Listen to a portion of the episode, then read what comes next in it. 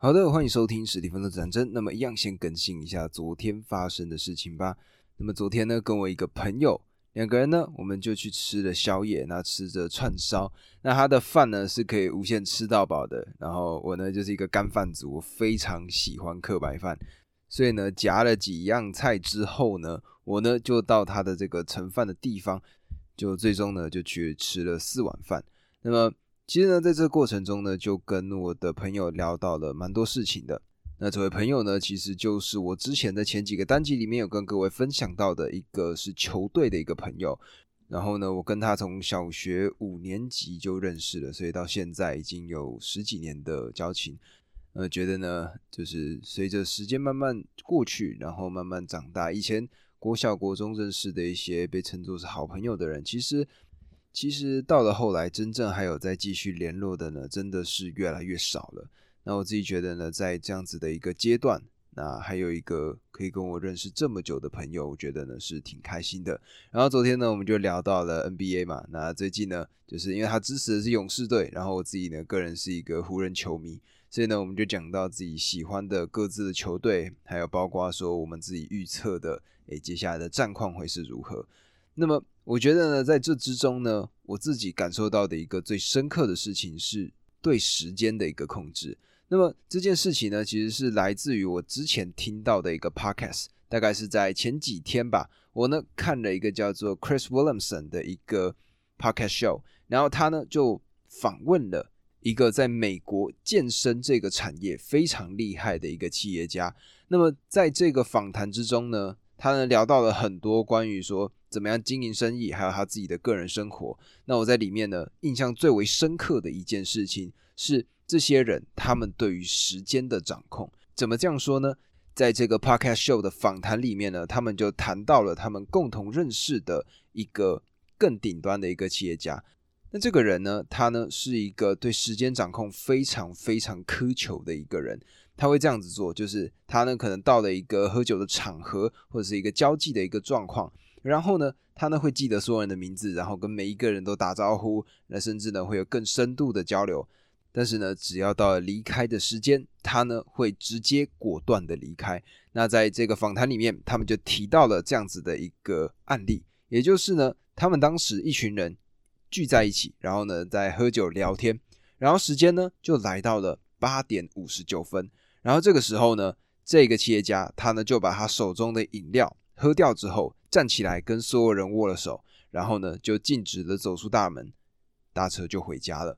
那我觉得呢，他的这个时间掌控的这个能力呢，我呢也想拿来试试看。那么也因为呢，昨天就是跟大家有这个约定嘛，但是呢，我自己有个要求，就是我一定必须要录制单集，这是我现在每天的一个目标。那么我呢就想说，好，那我呢就试试看用这样子的做法。那我呢就跟我的朋友说，我在哪一个时间段，比如说十点半的时候，我一定要离开这个餐馆，然后我要回家。那我呢要做我自己的事情。原先呢讲出这一句话的时候呢，心里可能还是或多或少的会有一种怪怪的感觉，就觉得说，哎，会不会这样子有一点扫兴的感觉？但是呢，哎，对方其实也蛮能够理解的，他们就觉得说，好，没问题，你要做什么你就去做吧。那甚至呢，如果你把这个时间段定下来之后，然后像当时呢，我们聊到了十点三十二分吧，那他呢就直接跟我说：“哎，你不是说十点半要走？”那这时候呢，反而是转换过来，他催着我离开。那也因为呢设下了这样子的一个界限，那自然而然的呢，大家也会知道说要怎么样去做一个正确的交集。那我觉得这个方法，哎，我觉得我以后呢会常常拿来做使用。我觉得，哎，对我自己的帮助是挺大的。然后在这边呢分享给大家。那么。今天呢，想要分享一个我看到的一个小知识，所以这个单集呢可能不会那么的长，但是我觉得这个单集呃对大家一定都会有帮助。也就是呢，我们在日常生活中常常会遇到什么情况？常常会遇到就是你的朋友来跟你诉苦之后呢，来跟你寻求你自己的建议跟看法。那么在这种情况之下，不知道各位有没有过这种事情呢？就是当你讲了。哎，可能这个状况讲出来了，然后呢，你就跟他说，哦，那你应该要这样处理。那这个时候呢，他可能去做了，做完之后回来又跟你说，哎，这个这个做法不行啊，这个做法不可以。然后呢，你又提出一个建议，然后他又去做，然后回来又在怪你。但是其实很多时候，当别人问你问题的时候，其实他们内心早就已经有百分之八十的这个状况是知晓答案了。那么这个时候呢，如果你去给予他建议，其实呢是把解决问题的责任往你自己的身上揽。那么换个角度来讲，就是你应该要把问题引导给这些发问的人，让他们自己去花时间思考。而且不知道各位有没有遇到过这样子的一个情况，就是当你今天给了对方任何的一个建议，就是说，哎，我觉得你可以这样这样这样做，那对方呢反而升起了他们自己的防御心态。当你如果升起防御心态的时候，你是不是就会有一种啊，我就不想做了？举例来说，我觉得这个例子就是一个很好的例子，就是你的房间假设有一天突然很乱，然后呢，你呢突然毛起来想要整理你的房子，然后这时候突然你妈呢就打开了房间，然后走进来跟你说。你的房间也太乱了吧，然后整理一下吧。那这个时候呢，你反而原先的那个心态，原先想要整理的心态，就因为他多念了这一句话，你呢就不想做了。这个呢，其实就是我们呢在给建议的时候，很可能对方会给你的反应。那么面对到这样的情况，我们到底应该要怎么做呢？我们先来看一下一个案例。这个案例它的名字，我相信大家一定都知道，它叫林肯。那么，如果现在的小朋友想到林肯呢，可能会想到是《博物馆惊魂夜》里面的那个坐在石椅上面的那个老雕像。但是呢，各位如果知道的话，林肯其实是一个非常厉害、非常会演讲的一个人。那么他自己是怎么样去建立一个演讲的呢？他呢会这样做：他写好了一个稿子。然后呢，这个稿子呢，他润饰过了很多遍，也跟他的这个幕僚团队做了很多遍之后，他呢会在演讲的前一天晚上打电话给他的一个老朋友，然后呢，在这个电话当中呢，他就是完完整整的把他自己的这个演讲稿念一遍给他的朋友听，然后这个朋友全程不会说任何一句话，他就只是单纯的听他讲。然后呢，林肯自己讲完之后，他就觉得说，OK，哦。我自己应该有哪一个部分要处理，要哪一个部分要改。然后呢，林肯呢，他也不用对方给他任何的建议，对方就只要听着，然后他回去就把这些部分处理好。所以呢，各位，林肯他的很多的演讲稿基本上都是以这样子的一个形式做出来的。那么这个呢，就是我们在遇到别人向我们丢问题的时候，我们可以做的一个方式，就是呢，我们就只是一个中介站，我们就只是一个聆听者的一个角色。那对方呢，在苦恼某一件事情的时候，然后他呢问你建议的时候，你呢就可以用这种引导的方式来让他真真正正的想清楚他到底在做什么。那么在我在看的这本书里面呢，它有一个法则叫做 Grow 法则。那 Grow 呢就是成长的那个 Grow。那它呢分别是四个字母 G R O W 这四个字。那么 G 呢？代表的是什么？就是 goal，也就是目标。那在英文呢，就是 G O A L，goal 目标。那么这个目标呢，它必须是非常明确、非常具体的。那么如果呢，今天朋友他跟你诉苦，或者说想要跟你寻求一些建议的时候，你呢可以首先问他：诶，你的目标是什么？你想要做到、想要达成的事情是什么？而这个事情呢，必须要是一个非常明确、非常具体的一件事。那举个例子，像是呢，之前我有看到在书中的一个例子是，有一个小朋友，他呢想要考艺术学校。那么当然，原先呢，他的父母亲听到了这样子的一个做法，一定想说，哈，为什么你会想要去念艺术学校呢？那但是呢，最终他们还是决定说，好，那就让他去做。可是这个目标是什么？因为艺术学校有很多间嘛。那这时候呢，他就会问他，问得很清楚，诶，你呢想要考的是哪一间艺术学校？然后考上去之后，你要念的是什么学系？那这个呢，就是一个很重要的，你必须首先 G 就是这个 Go，你的目标必须非常的明确。那么第二个状况就是 Grow 的第二个单字，这个单字叫做 R。那这个 R 是什么呢？R 就是 Reality，Reality 呢就是现实的状况是什么？也就是当下现在你距离这个目标还有多远？什么意思呢？就是诶，好，假设我们举刚刚这个艺术学校的孩子的这个例子好了，那他呢想要考上这个艺术学校，但是他的这个成绩可能还不够到位。举例来说呢，这间学校他可能有设定一个英文的门槛，那么这个孩子呢，他的这个目标刚刚好在这个附近，但是呢就是如果考试出现了一点点状况的话，可能会掉下去。那么这个时候，哎，好，目标在哪里？就是他想考上嘛。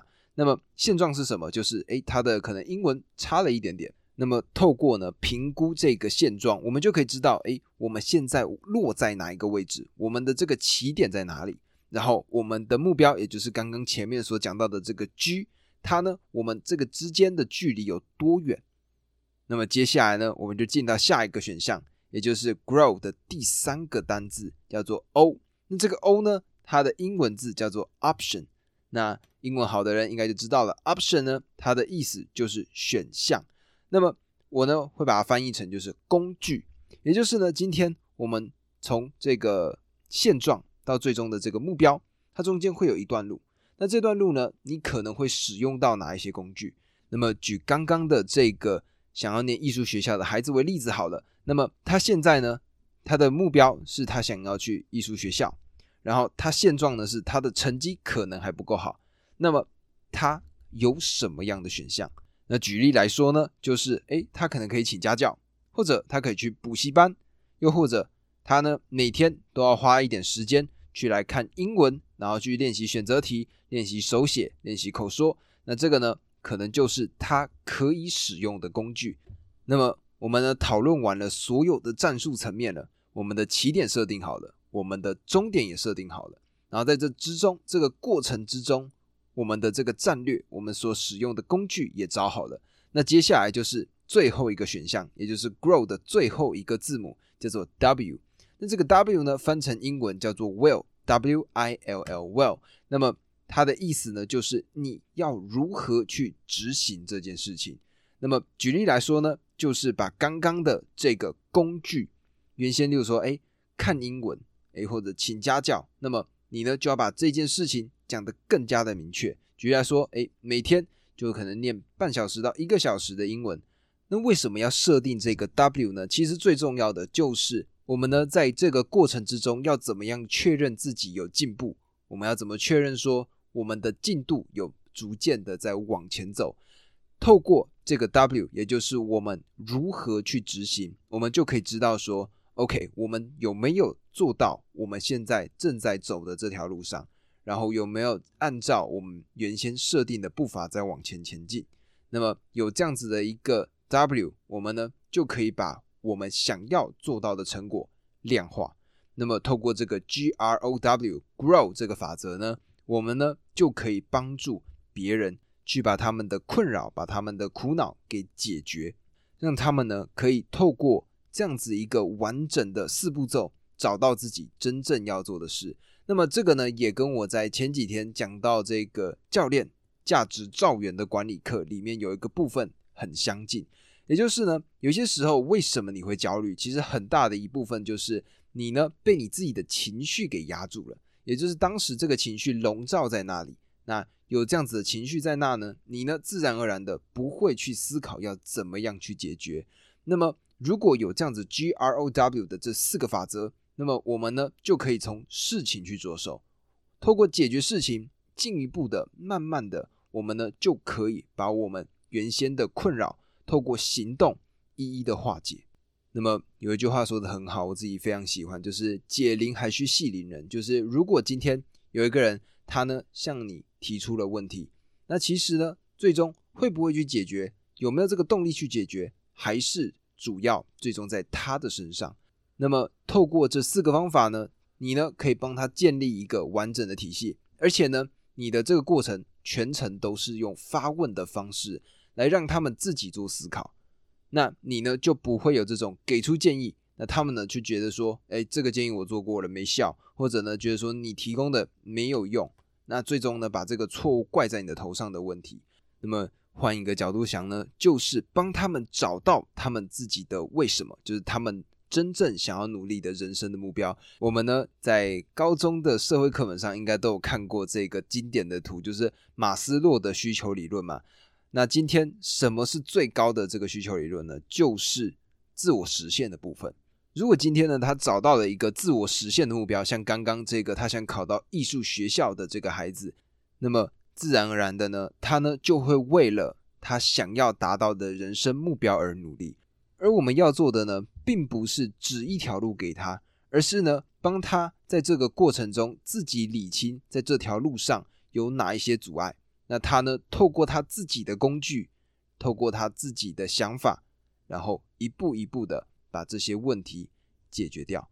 那最终呢，他呢就可以在跟你聊天的过程中，或者在跟你寻求帮助的过程中，找到一个真正属于他的一个解决方法。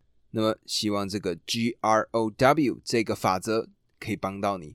对于任何向你求助的人，你呢都可以试试看，用这四个方式，然后逐一的化解他们的困惑。那以上呢，这个就是今天的单集。如果喜欢这个单集的朋友，记得帮我按下关注，然后分享给你身边的朋友。那如果有任何的建议、任何的看法，欢迎在 YouTube 或者是。各大 podcast 的平台下面留下你的看法，我呢看到就一定会回复。以上，这就是今天单集，我们明天见，拜拜。